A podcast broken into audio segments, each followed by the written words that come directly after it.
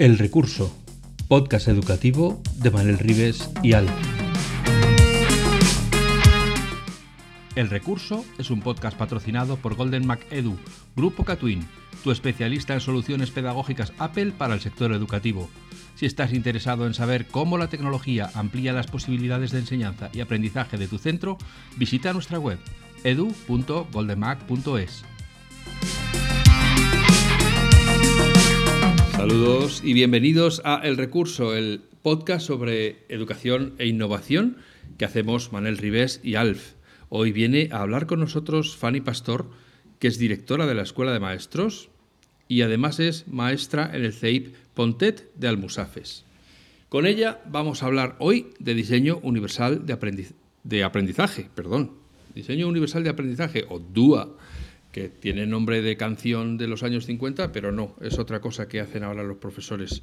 Así que también, para, como siempre, para guiar la conversación y, mantener las cosas en el correcto camino, está Manel aquí listo, ya bolígrafo y, y bloque en mano, para empezar a lanzar preguntas y que la pobre Fanny salga huyendo mientras puede.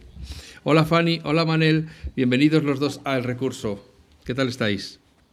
Hola, pues nada, encantada de estar aquí con vosotros eh, y porque ah, me une una relación muy, eh, muy estrecha con Manel, él lo sabe. Eh, y, y, además sobre todo porque es ah, una temática que para mí es apasionante. Llevo varios años trabajando con ella y investigando sobre el diseño universal para el aprendizaje y cuando Manel me lo propuso, pues dije, bueno, pues ahí tengo que estar a contar mi, mi experiencia. Buenas tardes, buenas noches, buenos días, recursillistas. Pues yo tengo que decir que hoy, de verdad de las buenas, es un enormisísimo placer traer a Fanny, porque hace tiempo que nos conocemos y, y, y, y es de estas profes ¿Qué dices tú? Jo, yo tenía que ser alumno de esta mujer, porque me acuerdo en, en la pandemia cuando empezó, ¿os acordáis aquella época de la humanidad donde la gente estaba en casa? Sí. Y Fanny eh, pasó por de las primeras personas que conozco que pasó el COVID. ¿Mm? Y se lo estaba diciendo por un vídeo a las familias y a la gente que se preocupaba, y lo estaba diciendo con una dulzura, una tranquilidad, una sonrisa, y dices, jo, puntos suspensivos. ¿Cómo tiene que enseñar a esta mujer? ¡Qué maravilla! Porque una cosa tan complicada y tan difícil lo está haciendo tan suave, tan bien, que estar en su clase, o sea, en tu clase se porta alguien más, porque hablándole así a, a los niños, que, se derriten. No, normalmente no, no se suelen portar, no se suelen portar mal, les encanta estar en clase y venir a, aprender, a descubrir cada día ¿no? lo que hay, lo que se propone y lo que está diseñado para cuando ellos entran por la puerta alucinar ¿no? con lo que pueden hacer con, con su aprendizaje, que al final es un poquito el objetivo que tenemos. Y sobre todo que ese diseño eh, esté pensado para todos los alumnos de clase, ¿no? Que eso es para mí el gran reto que tengo pues cada día, ¿no? Que todos se sientan parte de ese equipo que formamos día a día para ir aprendiendo. ¿Es posible que justamente sea esa la definición más terrenal y más exacta del, eh, del DUA? Del, en inglés eh, creo que le conocen como tiene otras siglas, o sea, hay una, un cambio de siglas para el inglés. Lo digo porque hay sí. muchas webs en inglés. ¿Cómo es en inglés? Mm, no te acuerdas ahora. Yo creo que no. es algo así como UDL, puede ser, o algo así. UDL, sí, UDL. Eso, pero eh, um, está eh, traducido, vamos, es una sí. traducción literal, ¿vale? Sí. sí. Mm. ¿Y tú dirías entonces que esa, esa forma de entender de intento que cuando lleguen a clase todos los niños sean capaces de... ¿Sería el, el, el fondo filosófico de, de, del DUA? Correcto. ¿O va más allá? A ver, ¿Sí? Sí, a ver. Eh, yo no soy muy teórica, ¿vale? No soy una persona de las que estudian la teoría y luego intentan encontrar cada uno de los puntos claves, sino que soy una persona, como tú has dicho, una profe, que intento eh, el planteamiento teórico trasladarlo a la parte práctica. ¿Vale? Entonces, hace ya mucho tiempo que nosotras estamos intentando investigar cómo puede calar dentro de las aulas el modelo inclusivo, ¿vale? Que como ya sabéis y como os he dicho, yo empecé a estudiar audición y lenguaje, acabé la carrera en el 2004. Entonces, en ese momento estábamos en un modelo totalmente integrador, ¿vale? Veníamos de una tradición en la que los alumnos eh, empezaron a estar en los coles ordinarios y llegaron y estábamos allí los especialistas de AL y pero salían los, los alumnos de, de su aula, de su contexto natural, a venir a los recursos, a un aula donde estábamos solos con ellos y experimentábamos mm, procesos de aprendizaje pues un poco individualistas, ¿no? Y entonces pensábamos que estábamos trabajando como el modelo exclusivo, el que trasladaba a los alumnos a centros especializados, pero dentro de un centro ordinario, pero excluyéndolos de su aula, ¿no? Y entonces, eh, hará unos 10 años aproximadamente, 8, 9, 10, empezamos a investigar en el modelo inclusivo. Y cuando estábamos en ese proceso de cómo podía pasar, cómo podíamos los ALs y los PTs entrar dentro de las clases, intentar ayudarlos en su contexto educativo, pues encontramos la herramienta del DUA, ¿no?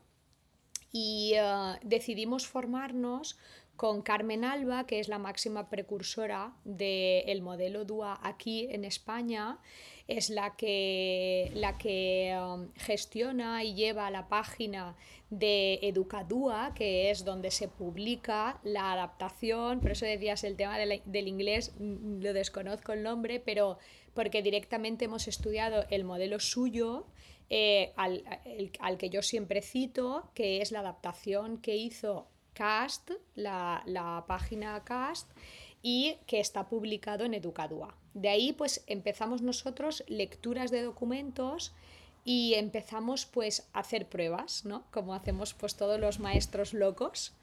Empezar a diseñar cosas, antes lo estábamos comentando, antes de empezar la grabación, eh, empezamos a diseñar cosas y muchísimas de ellas pues fracasaban en su intento, eh, cogíamos a tutores que querían que entráramos dentro de las clases, otros que no.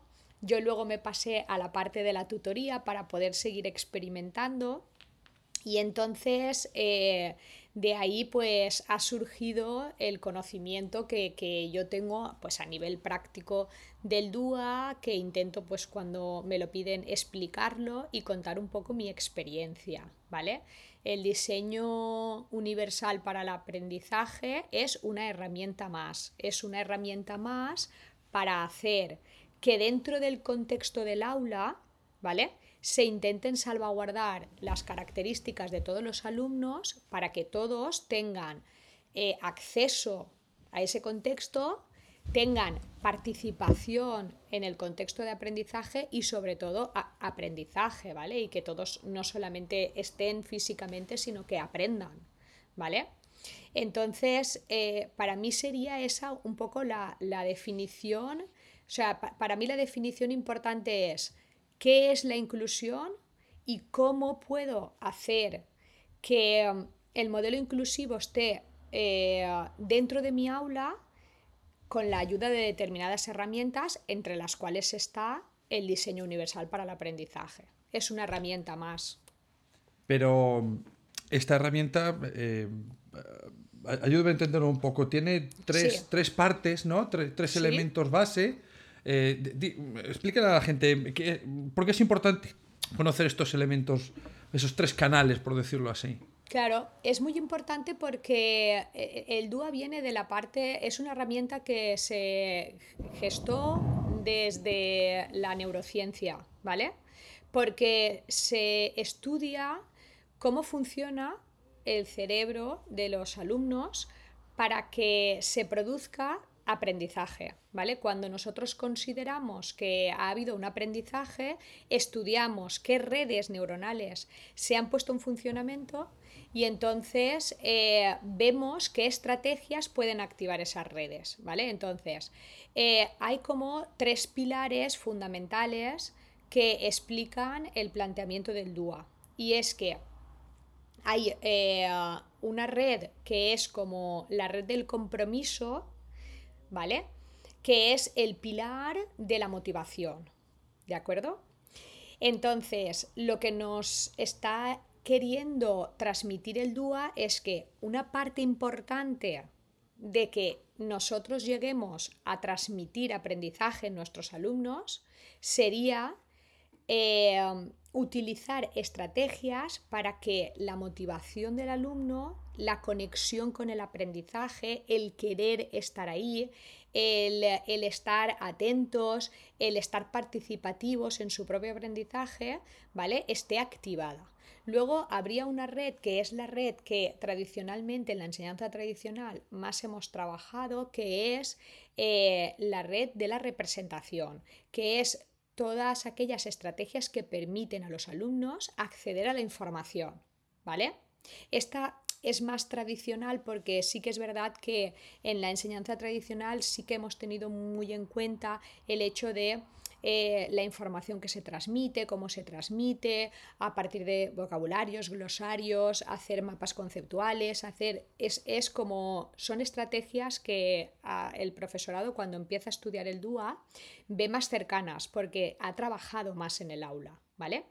Y después la última red sería la red de la acción, ¿vale? Que serían todas aquellas estrategias que hacen activar en el, en el alumno el hecho de que él mismo pueda tener un plan de acción, ¿vale? Que sea autónomo para poder decir, vale, pues me han pedido esto, pues entonces yo tengo que hacer eh, la organización mental, todo aquello que decimos de las funciones ejecutivas, que es tan importante, ¿no? El que puedan ejecutar un plan.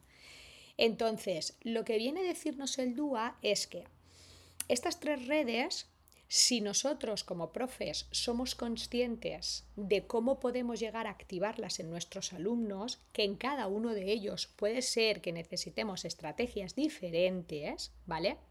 Lo que vamos a hacer es a facilitarles que ellos mismos puedan eh, hacer ese proceso de aprendizaje, ese camino en el proceso de aprendizaje de una forma consistente, autónoma, accediendo bien a la información, es decir, creando aprendizajes significativos, que al final es lo que a nosotros eh, realmente nos interesa. ¿Vale? Y em, lo que ha tenido el DUA ha sido una explosión muy grande a partir de la última ley, porque hasta esa ley había gente que estaba investigando, trabajando, acción de aula, pero no había como un compromiso a nivel formal, ¿no? De, introducirlo en las aulas. Em, ¿Ese cambio de paradigma crees que tiene más adeptos o tiene más enemigos? Quiero decir, en mi, clase, en mi tutoría, entran las compañeras de PTIAL y, trabajan en el aula conmigo y salvo que quieran hacer algo con un alumno muy concreto porque el ambiente no se lo permite, pues ella decide sacarlo unos cinco minutos quizás. Pero si no trabajan en el aula y... pero es, cierto, ¿tú crees que hay aún mucha reticencia para que entre más de una persona en el aula? Para ayudar, cuando, porque tú dices que vienes de AL y PT y tradicionalmente ah, es eso lo que tú decías, ¿no? Cogían al de AL y al PT y me saco al niño y decía el tutor, ay, qué bien que voy a vivir ahora. Eh, ¿Sigue habiendo un poco de esa sensación? ¿O llamémosle dúo, llamémosle estrategias, pero ya va entrando un poco el de más de uno en clase mejor? A ver, esta pregunta tiene uh, una, Muchísimos vértices. Sí, Sí, hay, hay, mm, muchos comentarios al respecto, ¿vale? Porque tal como yo te decía, y tú me has dicho, ha tenido una explosión a partir de la última ley. Sí, claro. ¿Por qué? Porque mm, en la última ley han habido varios contra, eh, han habido varios aspectos en los que de forma natural y evolutiva eh, se ha llegado al punto en el que se considera que lo que hoy en día se necesita es un cambio de modelo. ¿Vale? ¿Un cambio de modelo en qué sentido? Pues un cambio de modelo analizando diferentes perspectivas de, em, de eh, saber pedagógicamente cómo hacer que ese modelo inclusivo llegue a las aulas por diferentes motivos, ¿vale? Porque se entiende que la inclusión ya no es solo, ya no es solo cuestión de alumnos con necesidades educativas especiales, que también, sino que mm, se considera como la base de la personalización del aprendizaje. ¿Vale?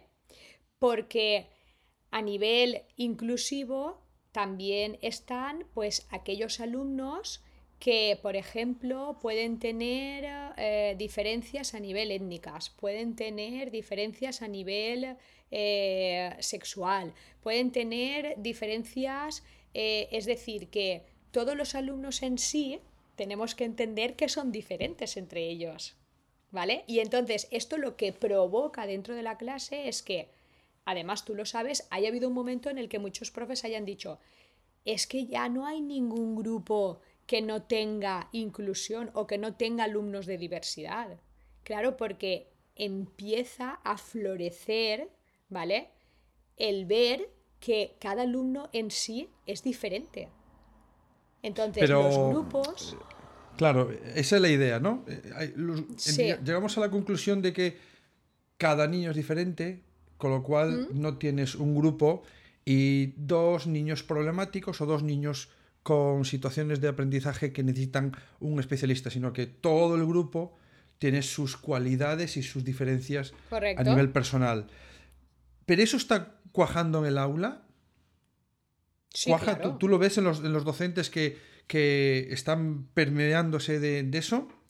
¿Y en qué lo notas? ¿En, qué lo notas? A ver, yo noto en que tú, por ejemplo, vas a una sesión de coordinación o vas a un claustro a hacer formación y entonces tú empiezas a decirles, a ver, hazme la descripción de las características de tu grupo, ¿no? Y entonces empiezan, no, es que tengo dos alumnos que están desmotivados, tengo dos alumnos que los padres tienen problemas entre ellos y a los niños les afecta emocionalmente, tengo dos alumnos que van a servicios sociales, tengo tal, y al final acaban haciéndote una descripción de su grupo en el que todos los alumnos a lo mejor em, eh, o casi todos, vamos a poner por caso, están diciendo que tienen unas características diferentes y que eso es lo que ralentiza un poco eh, su aprendizaje.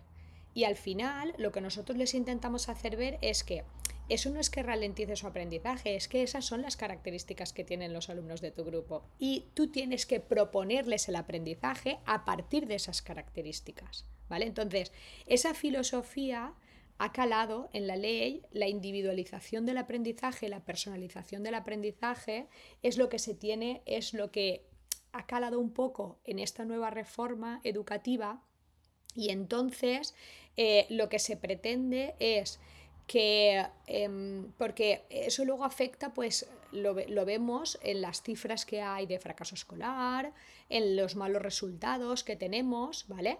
Entonces, mm, evidentemente lo que la ley pretende es un cambio de mirada. Es un cambio de mirada por parte del profesorado que analice bien las características que tienen en clase y que se den cuenta de que ya no se puede trabajar, que eso es lo que quiere el DUA quitar, para una media imaginaria que los profes establecemos cuando hacemos un diseño sin tener en cuenta las diferencias y las características diferentes de los alumnos. Eh, ese alumno estándar que no existe. Correcto, que nosotros diseñamos, o que diseña un libro de texto, o que diseña y, que, y, que, los alumnos que no entran dentro de esas características entonces se quedan fuera.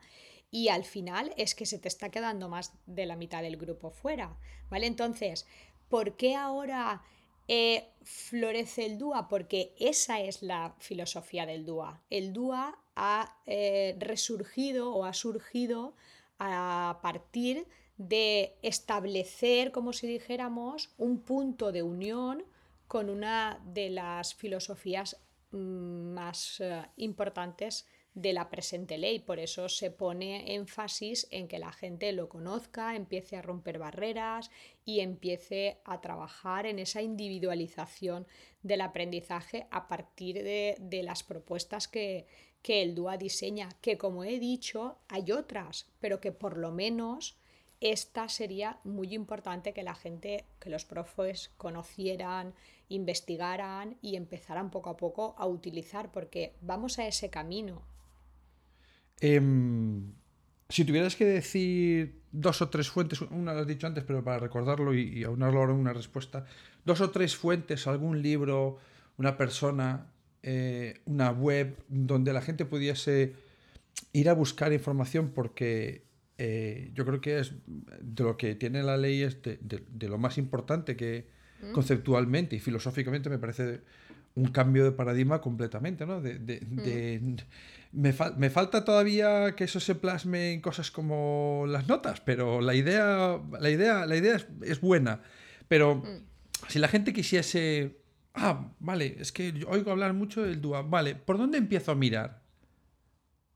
Mira, para nosotros la fuente a nivel teórica de la que hemos embebido y de la que seguimos, ah, de la que seguimos ah, tirando es la web de Educadua, donde están ah, todas las publicaciones de toda la gente del equipo de Carmen Alba que ha ido haciendo a nivel de estudios, de mm, investigaciones y tal, ¿vale? Y después, por ejemplo, hay una compañera que está trabajando muy bien, muy bien, haciendo mucha formación y que ahora, por ejemplo, ha publicado un libro eh, que es Coral Lizondo, ¿vale? Que para mí, bueno, eh, sus publicaciones en Instagram, todo lo que, lo que propone, me parece que ha cogido muy bien el modelo y ha sabido muy bien eh, llevarlo a la práctica. Ahora ha publicado varios libros, el diseño universal para el aprendizaje y luego situaciones de aprendizaje a partir del diseño universal, eh, que tienen muchísimos ejemplos de cómo llevar el DUA a la, a la práctica, aunque luego si quieres podemos nosotros también, bueno, os puedo contar un poquito cómo, nos, cómo, cómo yo lo hago, ¿vale? ¿Y qué es lo que tiene que hacer un docente? Porque me ha gustado mucho cómo has comenzado de, bueno, yo no soy, no soy una teórica, que eh, la verdad es que nunca, o sea, tiene que haber teóricos en el mundo, si no, no podríamos eh, generar nuevos conceptos. Pero la idea de, de, un profe o una profe investigadora, de, bueno, voy a ir aprendiendo a medida que voy intentando, algunos, algunas familias a lo mejor no lo llevan bien y, entiendo que se asusten, ¿no? En plan, sí, hombre, mi hijo va a ser gaseoso ahora, no te digo, pero entiendo que eh, saca mucho más pros que contras. Sí. A ver, yo siempre digo que mi aula es mi laboratorio de proyectos, ¿vale? Mi laboratorio de, investigación, ¿vale? Porque hubo un punto en el que me di cuenta de que eh, siempre tenía como un poco de miedo de hacer cosas nuevas porque pensaba, a ver, si hago esto o hago esta estrategia y luego no funciona, pues a lo mejor los niños igual han perdido el tiempo o te sentías ahí un poco mal. Pero hubo un momento en el que me di cuenta de que, a ver, si yo planifico una estrategia determinada para un niño, ¿vale? Y luego no sale bien, pues puede ser lo mismo que el estar haciendo lo que hacemos siempre, que a lo mejor tampoco sale bien, ¿vale? Entonces, al final pensé, siempre que haga una cosa que a lo mejor luego no tenga resultados, lo puedo cambiar. Lo importante es estar en acción constantemente, ¿no? Entonces, nosotros empezamos a coger las pautas del DUA y eh, pensábamos eh, qué pauta podríamos aplicarle a un niño que tenía unas características que pensábamos que le iba a beneficiar y entonces empezábamos a diseñar actividades, ¿no? Y empezábamos a hacerlas con el niño. Entonces, lo más importante siempre es estar en un modo de análisis constante, ¿vale? Y no creer que porque has diseñado una actividad y el material, por ejemplo, te ha costado muchísimo de hacer o te ha costado muchísimo de diseñar, ya me tiene que durar todo el curso, sino que tú tienes que estar siempre analizando las respuestas educativas que ese alumno te va dando para ver si esa actividad le funciona ok y continúo y si no, pues entonces introduzco un cambio, una pequeña modificación o eh, aquello que tú consideres, eliminas esa estrategia o pones otra, ¿vale? Es verdad que eso en la dinámica del día a día en el aula es muy frenético, ¿vale? Porque no solamente tienes eso, sino que luego pues tienes que hacer eh, mil cosas, diseñar esto, diseñar lo otro, tal, tal, tal, tal, y muchas veces eh, te encuentras en que te, gustaría hacer mucho más de lo que después acabas pudiendo hacer, ¿no? Lo que pasa es que yo hubo un momento en el que prioricé en mi práctica educativa el, diseñar toda esta serie de estrategias porque consideraba que los alumnos que tenía delante, tanto unos como otros, eh, se lo merecían, ¿no?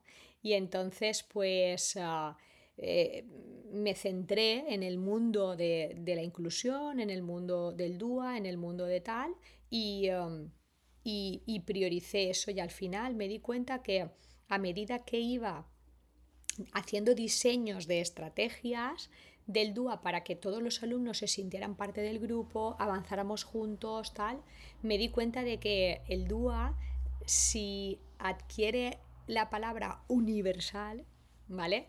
Es porque justamente poco a poco te vas dando cuenta de que integra todo, todo lo referente a la práctica diaria, porque hay cosas de recursos, hay cosas de metodología, hay cosas de currículum, hay cosas de, em, de estrategias para, los tempos, para las aplicaciones, para. Entonces te das cuenta de que eh, realmente el, el nombre que tiene le hace justicia, ¿no? Porque poco a poco vas tocando todos los elementos de la programación para hacer que todos los alumnos se sientan eh, parte de, este contexto, ¿no? Una, mm. cosa que mm, mm. Eh, a veces algún docente me cuenta es en ese mundo frenético en las que, en las que los docentes, cuando siempre digo, el docente puede ser la persona más vaga del mundo o puede ser el que no le, no le llega el, horario del día, no llegan las 24 horas para hacer. Y cada uno se colocará donde cree oportuno, pueda, deba, etc. Le dejen también a veces. pero em, cuando se acercan y me preguntan, claro, pero es que, claro, yo ahora les doy esta información y ahora resulta que tengo que adaptarlas. Y tengo que y, y, si es por de audio, tengo que hacer algo por escrito. Y si es de escrito, tengo que hacer.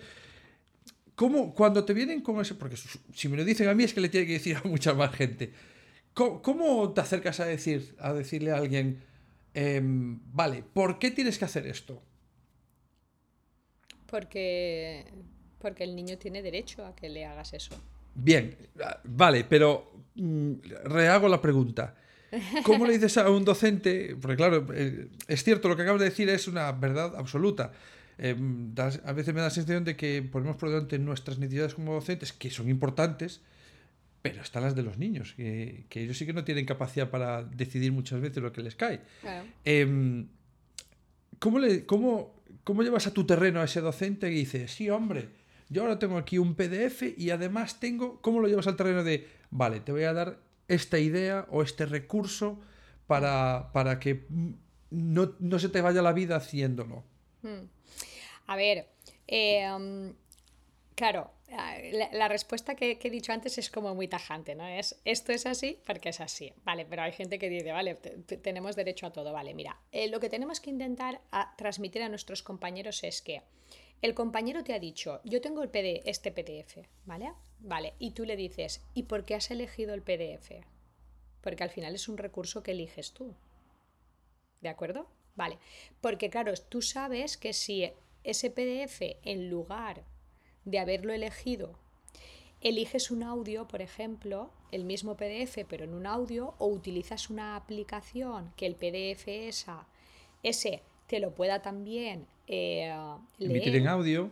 Emitir en audio, pues entonces estarás beneficiando a todos los alumnos, a los que pueden leer el PDF, pero también al que no lo puede leer. ¿Vale? Y al final es una decisión que tú has tomado, es tu decisión.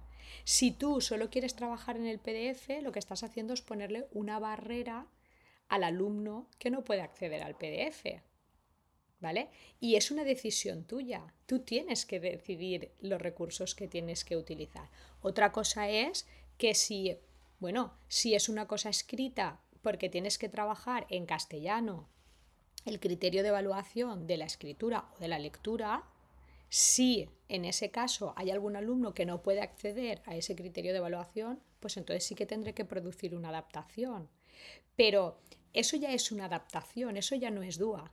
El DUA lo que, te, lo que te hace es flexibilizar tu mente y decirte, es que los recursos los eliges tú. pues elige recursos que sean accesibles para todos. Me ha gustado mucho como lo has dicho. Eh, y creo que, es, eh, creo que es el kit exacto de la cuestión, ¿no?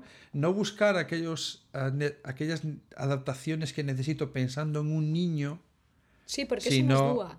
Porque eso no es dúa, sino cómo propongo todo para que todo el mundo tenga las mismas facilidades o posibilidades de alcanzar el éxito entre comillas, ¿no? Correcto. Mira, por ejemplo, hay una, hay, hay, hay una cosa que yo siempre les digo a mis compañeros. Nosotros, todos, eh, hará unos años, cinco o seis años, vino la, era de moderna de las metodologías activas. Ahora, tenemos que hacer todos metodologías activas, super mega formación todos, todos hiperformados, de cooperativo, de pedagogías ágiles, de no sé cuántos, de no sé menos, súper bien. Y todo el mundo haciéndola sin ton ni son, sin, porque, bueno, pues como es moderno, pues, pues lo hago, ¿no? Vale. Y ahora yo les digo, vale, ahora vamos a cambiar la mirada. ¿Vale? Vamos a ver. Si yo elijo hacer una estrategia cooperativa por una actividad que me mola mucho, está súper bien, ¿vale? Pero si ahora me doy cuenta de que esa estrategia cooperativa la puedo hacer en esta actividad y este alumno concreto, que si esa actividad no la hiciera en cooperativo, posiblemente no la haría, porque a lo mejor eh, no sabe hacerla solo, necesita un proceso pautado, eh, a lo mejor no puede hacerla completa, pero si la hace de forma cooperativa, que solamente es una parte, sí puede participar en ese proceso, ¿vale? O sea, si yo cojo ese cooperativo y lo pongo cuando un alumno realmente lo necesita, transformo una estrategia innovadora en una estrategia inclusiva. Eso es lo que nos está diciendo el DUA. Que hagamos la selección de las cosas, de las estrategias, de los recursos, de, de todo lo que tenemos a nuestra disposición, ¿vale? Para intentar facilitar que todos se beneficien. ¿Vale? Entonces, el cooperativo deja de ser eh, que lo pongo donde quiero sin ton ni son o en las actividades chulas que quiero hacerlo para ponérmelo a mi servicio y utilizarlo cuando realmente facilite que todos los alumnos del aula estén integrados en ese trabajo de esa actividad. Em, algunas personas, eh, vamos a ir acabando ya, em, me gustaba cuando se lo oí a Coral, porque Coral vino aquí a, Vigo hace unos meses a, un evento que tenemos de educación aquí en Vigo, con el Faro de Vigo. y, y, recuerdo que hizo, que hizo una, una frase que eh, me parece muy, muy buena, que es, el DUA no es metodología, ni el DUA es eh, adaptaciones, el DUA es una filosofía. Correcto. Y creo que es básicamente, y sobre todo en lo que en lo que tenemos que fijarnos con el diseño universal, que cuando hacemos esos diseños, bueno, los que lo hacen, porque muchas veces lo marca la editorial y tú pues vas, vas cogiendo de ahí, pero incluso en esos momentos tú también puedes eh, diseñar mm. pensando en todo tu alumnado, eh, cómo llegas a ellos, eh, tanto en la información que le transmites, tanto en las acciones que les pides que hagan, y tanto la motivación que quieres que tenga, ¿no? que serían los tres pilares. Correcto. ¿Cómo ¿Cuál de las tres, a, nivel personal, tú como docente, son dos preguntas, ¿eh? porque así ya acabamos. ¿Cuál de las tres eh, te resulta, por tu forma de ser, por tu forma de trabajar, por tu forma de ver el, proceso, te resulta más complicado de, conseguir? Y decir, jolines, lo he conseguido, pero ostras, lo que me ha llevado. La más complicada y la que más dices tú, ¡buah! Esto lo tengo chupado, ya lo tengo. ¿Cuál de las tres? En los tres pilares, eh, a mí en el que más me costó entrar fue en el de la motivación. ¿Vale? ¿Por qué? Porque al principio, cuando tú haces los diseños de las unidades didácticas, pues bueno, le metes al principio un poco de motivación y crees que solamente la motivación en el alumno son las actividades iniciales para que se enganchen en la unidad. Y claro, cuando tú empiezas a analizar el DUA te das cuenta que en el pilar hemos comentado que hay un montón de estrategias que ayudan a los profes a que los alumnos estén motivados. Pero además también te da eh, eh, información de qué es la motivación, porque la motivación no es solamente al principio de la unidad hacer una actividad de motivación, que eso sí, eso es captar el interés, ¿vale? Pero después, a lo largo de la unidad, el alumno tiene que mantener ese interés, tener persistencia para poder realizar la tarea y luego al final hay un proceso de autorregulación y de que ellos mismos se den cuenta de el camino que han realizado, cómo lo han hecho, que eh, tener como un, proceso de autorreflexión sobre su propio trabajo, porque eso luego les va a permitir seguir motivados para decir, vale, he llegado hasta aquí, pero puedo seguir y puedo alcanzar pues todo lo que me pueda proponer poco a poco, ¿no? Entonces, yo no, era consciente de eso. Entonces hacíamos a nivel de motivación pues las típicas actividades que se hacen al principio, que sí, muy guay porque metes una escape room, metes un tal, metes un cual y ya te crees que el alumno está ahí súper enchufado. Y luego, ¿qué nos pasaba? Que a lo largo de la unidad pues te dabas cuenta de que a la tercera actividad enseguida ya habían perdido el interés, no sé cuánto, no sé menos, porque nos faltaban las otras dos partes de la motivación, que es la persistencia y luego la autorreflexión. Entonces, eso es lo que más me costó eh, saber y buscar estrategias para llevarlo a cabo. Pero después, cuando entras en el tema y cuando las encuentras y cuando las empiezas a trabajar unidad didáctica después de unidad didáctica de forma persistente, te das cuenta que, que cala en los alumnos, que están pidiéndote, señor, ¿cuándo hacemos la lista de chequeo? ¿Qué tareas tenemos que hacer a lo largo de la unidad? ¿Cómo voy en esta? Enséñame los instrumentos de evaluación que quiero ver en qué nivel estoy. Y entonces te das cuenta de que has generado ¿eh? esa parte motivacional sin darte cuenta que hace que los alumnos estén un poco eh, siempre en predisposición de, ir chequeando su propio aprendizaje, que para mí eso fue fabuloso. ¿vale? Para, mí es lo más, la, que más me costó, pero una vez la he conseguido, en la que más satisfecha me siento de, de haber estado trabajando, porque como ya os digo, las estrategias de captar el interés mm, son fáciles, ¿no? Y además hoy en día tenemos herramientas muy chulas con los visual, con tal, y, son más, fáciles, ¿no? De, pensar. Y las, de, y las de expresión igualmente, porque es darles a ellos la, capacidad de, que, de que puedan hacer las cosas como mejor les guste y como mejor se sientan. Pero la motivación, que era una parte que teníamos que dominar nosotros, esa nos costó, nos costó un poco. Bueno, pues creo que hoy lo vamos a dejar aquí porque otro día va a venir también Fanny a contarnos cómo lo hace en su aula, porque eso es lo que quiero que nos cuente un día de qué cosas hace. Em, ese, último lo voy a guardar para el siguiente capítulo porque eso de las alternativas creo que tiene mucho, hmm. mucho potencial dentro del DUA. Eh, quedamos para otra vez, eh, Fanny, ya lo sabes. Sí, sí, Así sí. que. Así Hoy ha sido solo el inicio. ¿eh? El inicio. una, una Nos queda el, el desenlace. Un, abrir de boca. Le vamos a dar las gracias a Fanny Pastor, que es la directora de la Escuela de Maestros, y además es maestra en el CEIP Pontet de Almusafes, porque para mí, que ya sabéis que yo aquí soy el outsider, si yo que de esto entiendo lo mismo que de capar ranas. He conseguido entender qué es, para qué es y por qué la DUA. ¿Qué no habréis entendido vosotros? Pues, diseño universal para el aprendizaje. Vamos a decirlo bien, correctamente, que vean que a pesar de todo escucho. Eh, muchas gracias a todos, graciísimas, como diría Manel, a Fanny por haber encontrado este rato para venir a hablar con nosotros y nos escuchamos de nuevo muy pronto. Dentro de poco ya estará de nuevo con nosotros para contarnos cómo lo hace ella y seguro que va a ser otra charla apasionante que os invitamos a que, a que estéis pendientes para cuando salga. Gracias. Hasta luego. Podcast patrocinado por Golden Mac Edu, Grupo Catwin, tu especialista en soluciones pedagógicas Apple para el sector educativo. Si estás interesado en saber cómo la tecnología amplía las posibilidades de enseñanza y aprendizaje de tu centro, visita nuestra web edu.goldenmac.es.